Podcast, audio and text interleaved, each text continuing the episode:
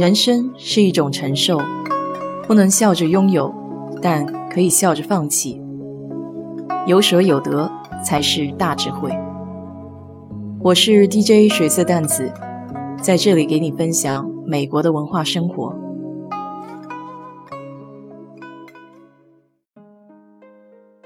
周末看了一部电影，叫《Bridge to the Terabithia》，中文名叫《仙境之桥》。男主人公居然是《Hunger Game》饥饿游戏的主演。当然，在这部电影里，他还是个未成年的男孩。这是根据同名小说改编的电影，原著我并没有看过，但是看完电影之后，的确很想拜读一下这本小说。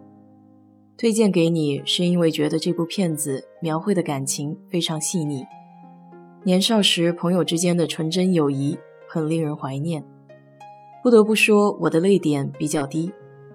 看这部貌似奇幻的电影，居然也控制不住，哭得稀里哗啦。影片中的场景还是挺能勾起我童年的回忆的。虽然我并没有生活在乡下，但大学校园里也有各种各样奇怪的犄角旮旯，有假山堆起来的小洞，有被遗弃的仓库，还有传说中神秘的教室。这些都是值得探索的地方，就像影片中的主人公一样，在现实生活中无所适从的时候，心里总有一片净土，一个只属于自己的世界。以前上课的时候，我喜欢先把家庭作业给做了，哪怕老师还没有布置作业，我就猜他会布置什么题，多做点儿也不打紧。为的就是放学以后可以瞎晃悠，东看看西瞅瞅。从家属楼到学校正门，在左拐去小学的路上有一片小树林，里面有石头凳子和桌子，那里就是我们哥几个放学后的据点。每次春秋游攒着吃的东西，也都来这里和好兄弟一起分享。放学聚到一块儿，大伙儿就会研究当天的目标。有的时候是组织一起勇闯大学生宿舍，有的时候是去学校的花园偷摘桂花，还有的时候是骑车去隔几条街的另一所大学寻宝。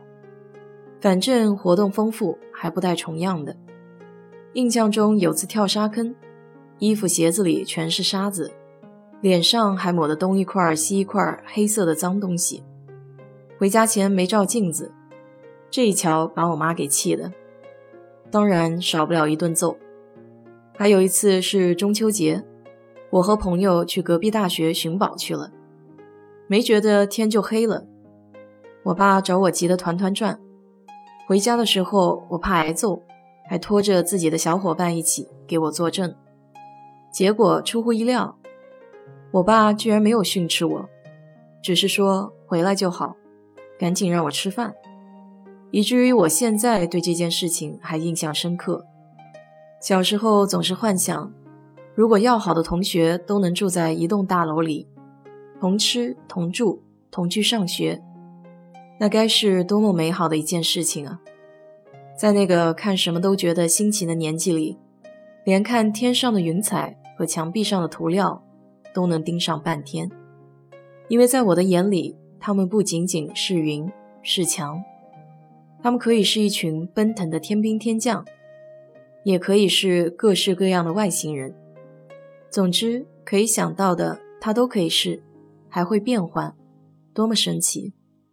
我还记得比较喜欢的一部童话，已经记不清名字了，就是半夜打开床板，地底下有一片可以彻夜跳舞的快乐地儿。当时好想自己的床板下也有小楼梯。可以通往冒险岛。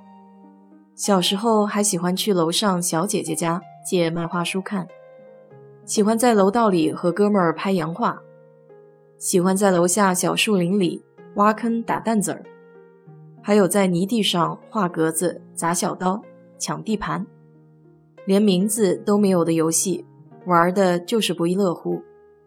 那个没有电子器材的年代，也没有觉得童年缺失什么。反而是满满的幸福感。看看现在身边充斥着各种电子游戏，各类短视频，蓦然发现那个令人怀念的年代已经成为过去了。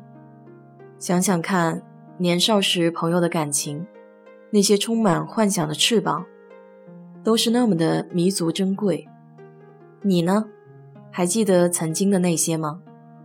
送你一句话吧：愿你出走半生，归来仍是少年。好了今天就给你聊到这里。如果你对这一期节目感兴趣的话欢迎在我的评论区留言谢谢。